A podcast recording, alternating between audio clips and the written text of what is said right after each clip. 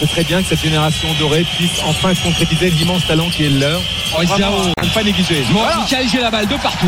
Alors le contre Oh dommage Le contre de Michael, c'est la balle Démarrage de Tony Parker. Ils sont trois face à lui. Il décale Boris Diao. Papa, Boris C'est fini Champion d'Europe de basket, messieurs, dames Jacques Monclar est aux anges On est tous aux anges Champion d'Europe de basket, messieurs, dames C'est inique, c'est historique, c'est inimaginable RMC Stephen Time. Le monde de Wemby. Eh oui, ça fait dix ans, dix ans qu'on avait des larmes de joie couler sur nos joues. Boris Dio et Michael Gélabal. Bonsoir messieurs, vous nous avez fait rêver. Bonsoir. Vous allez bien? Vous êtes en forme Merci, merci de venir dans l'émission. Michael est fatigué. là. Michael est fatigué. Alors, alors, alors, alors, Ah Michael- oui Mike, dis-nous un peu ton expérience, ton expérience qui C'était ta première expérience? Ouais, c'était vraiment ma première expérience et franchement formidable. Formidable? Ouais, T'es tombé, il y a quelques chutes un peu? Un petit peu, un petit peu, mais bon, j'ai su me relever et j'ai pu euh, chasser un peu la neige. J'ai vu tout à l'heure Mike Gélabal qui partait ce midi euh, avec ses skis sur. Il est tenait comme un ballon de basket. Oui, hein. oui. Je trouve qu'il est shooté au corner comme ça. Euh, T'as commencé comment? T'as marché, euh, chasse-neige ensuite? Marcher, chasse-neige ensuite, ouais. Après, piste bleue? Euh, demain. Demain, piste bleue. Ah, tu retournes demain Ah, je Ah retourne. ouais, Ah, tu as pris d'accord. goût, tu as pris goût. Très bien, très bien. Alors que Boris, tout le monde le Boris, sait ici à l'Alpe d'Huez, ça déroule. Voilà, le gars. C'est un peu le Luc Alphand euh, du ça basket. Cody, tranquille. J'irai pas jusque-là, j'irai pas jusque-là, mais ouais, ça fait quelques années que je m'y suis mis. ouais, j'ai un peu d'avance sur Mike. Boris euh, Diao, Mike Gélabal, je resitue pour ceux qui nous rejoignent effectivement. Boris Diao, manager de l'équipe de France de basket, 14 saisons NBA, un titre euh, notamment, euh, 247 sélections en équipe de France, champion d'Europe en 2013, tu l'as dit, Mike Gélabal, champion d'Europe également en 2013 en Slovénie avec les Bleus, euh, plus de 20 saisons pro dont 3 en NBA, 156 sélections en équipe de France.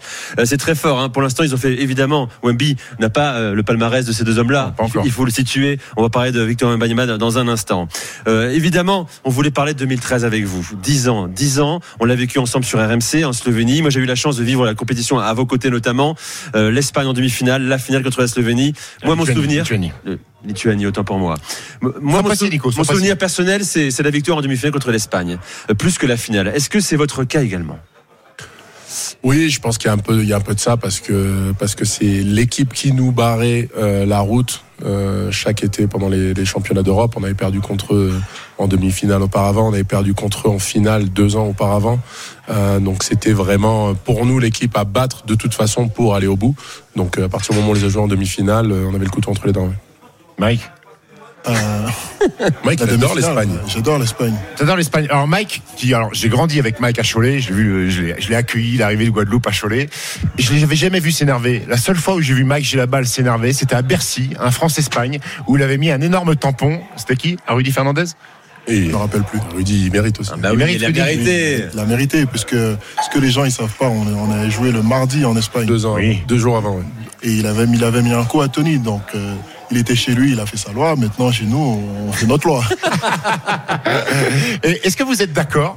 Tony Parker souvent dit la meilleure équipe de France, c'était celle de 2011 avec Joachim Noah. Est-ce que vous êtes d'accord avec ça? Est-ce que le titre de 2013, il est un petit peu pas surprise, mais c'est peut-être pas celui qui était le plus attendu?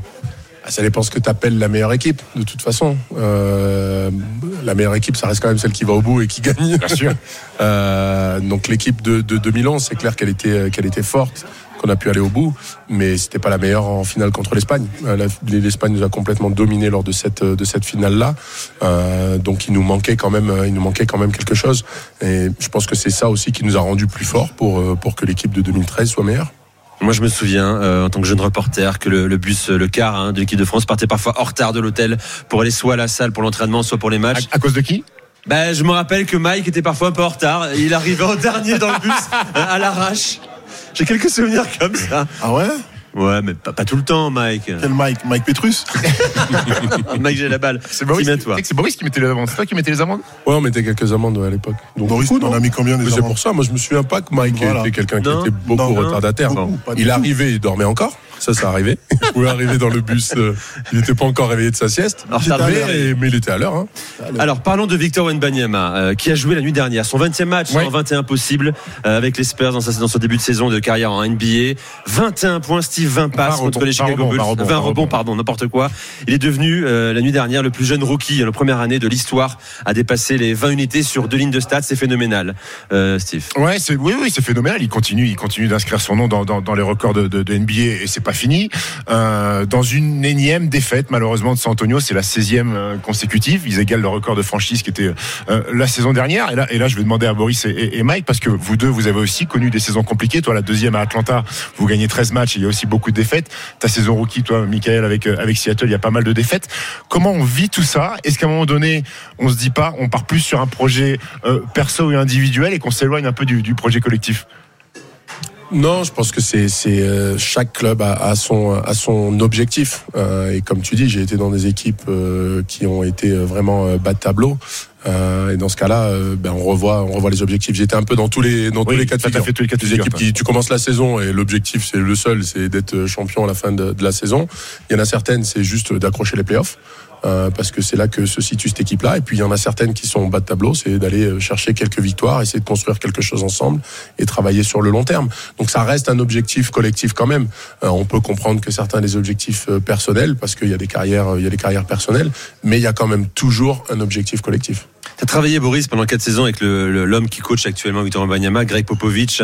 Euh, est-ce que tu penses que... Euh, déjà, est-ce que tu es en contact encore avec Popovich? Est-ce que tu parles au Wembanyama par message? Est-ce que vous échangez dans, dans son développement de, de basketteur en NBA Non, je dis pas à Pop ce qu'il doit faire. Non, c'est pas, pas, ça. Mais est-ce que tu non, prends des nouvelles, toi? Non? Pas particulièrement. Je, parle à Pop de temps en temps. On va parler... Sur une bouteille de rouge. Voilà, on va parler de Bordeaux. et, puis, euh, et puis voilà. Non, des fois on parle basket et tout, mais, mais pas spécialement, spécifiquement pour parler de, de Victor. C'est l'homme idéal pour développer les qualités de Victor en NBA Ouais, je pense que comme comme je l'ai dit au moment où il a été euh, drafté, je pense que c'est le meilleur endroit où il aurait pu tomber pour ça, pour le développement. Alors bien sûr, le revers de la médaille quand tu es drafté premier, c'est que tu es drafté par l'équipe qui est dernière. Euh, c'est le système américain de draft qui veut qui veut ça et donc du coup, tu peux pas le changer du jour au lendemain. Donc aujourd'hui, il est dans une équipe qui perd et, euh, et, et, qui est encore euh, dernière du championnat.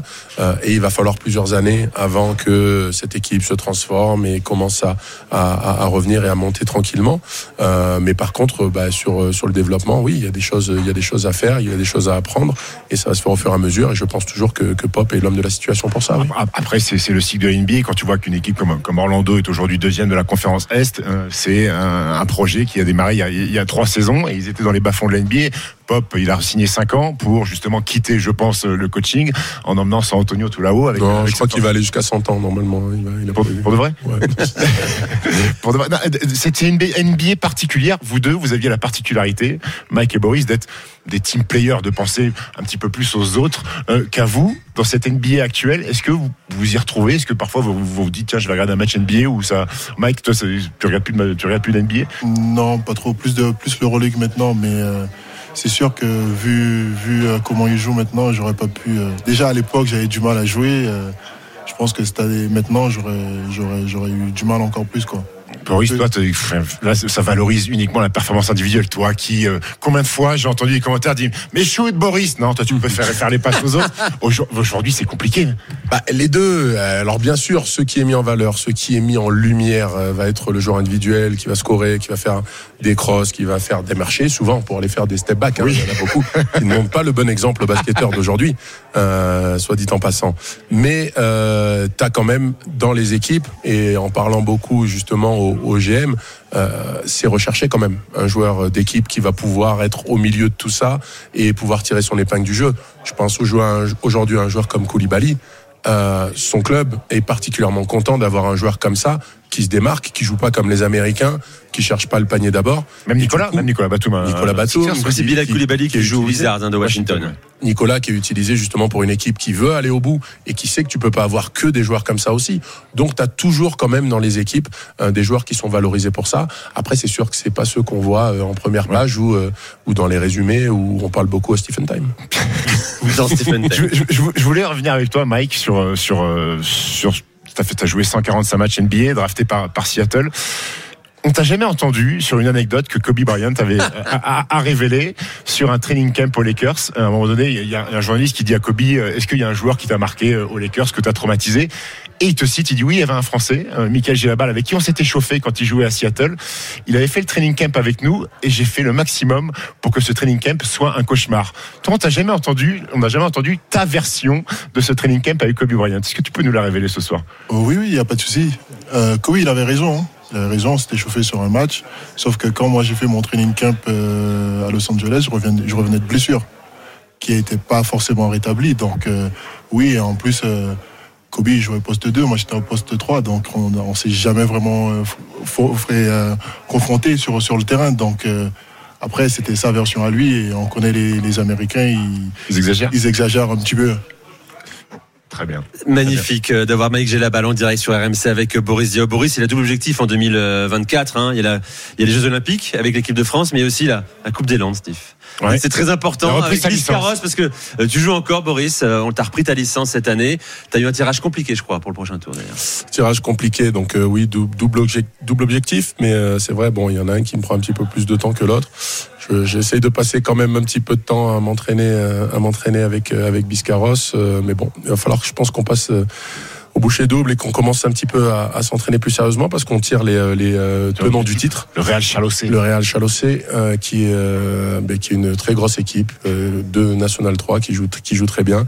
Et, donc, euh, Et du tu coup, partiras avec falloir 47 points d'avance, hein, c'est le principe. qu'on- hein. 42. 42 42. points d'avance. 42, mais euh, bah, vu leur niveau, euh, bah, ils peuvent les remonter assez rapidement. Donc euh, il va falloir qu'on soit en forme. Eh ben, on va suivre ça avec attention dans Stephen Time. Eh, eh, eh, avant de vous laisser tranquille, une dernière petite question pour toi, Mike. Euh, on sait que l'année dernière, tu as eu un pépin de santé, tu as fait un AVC sur, sur un entraînement avec, avec Chalon-sur-Saône. Donne-nous un petit peu des, des news. Euh, Est-ce que déjà d'une, ça va mieux? Est-ce que deux, t'es guéri? Est-ce que trois, tu peux rejouer au basket? Guéri, je sais pas, parce que c'est un AVC, je pourrais, je pourrais le refaire à tout moment. Mais euh, pour le moment, je me sens bien. J'ai pas eu, j'ai plus eu de soucis de santé depuis, donc euh, voilà. Maintenant, faut, faut que je vois avec le radiologue, le docteur, si, s'il y a un moyen un jour de reprendre ou pas. T'as envie de rejouer au basket? Ben, J'aurais bien aimé finir, finir, je dis bien finir, un ou deux matchs, et, mais voilà. Après, euh, ça dépend plus que de moi. Très bien. Merci beaucoup Mike, Mike Merci. Merci, Merci à. Boris également d'être venu euh, euh, non seulement ici euh, participer au RMC Sport Games à l'Alpe d'Huez. Je crois que la soirée à venir euh, sera, sera magnifique. Savoir que Boris a fait une magnifique imitation de Vincent Moscato. Hein. Très bon on va, ouais, on bon. va lui servir dès lundi, hein, évidemment, dans Oui, l'émission dans on- le on le remettra dans- dans le Super Moscato. Show dès lundi. En plus, il adore qu'on l'imite, Vincent. Merci Boris, merci Mike, à très vite sur, sur RMC.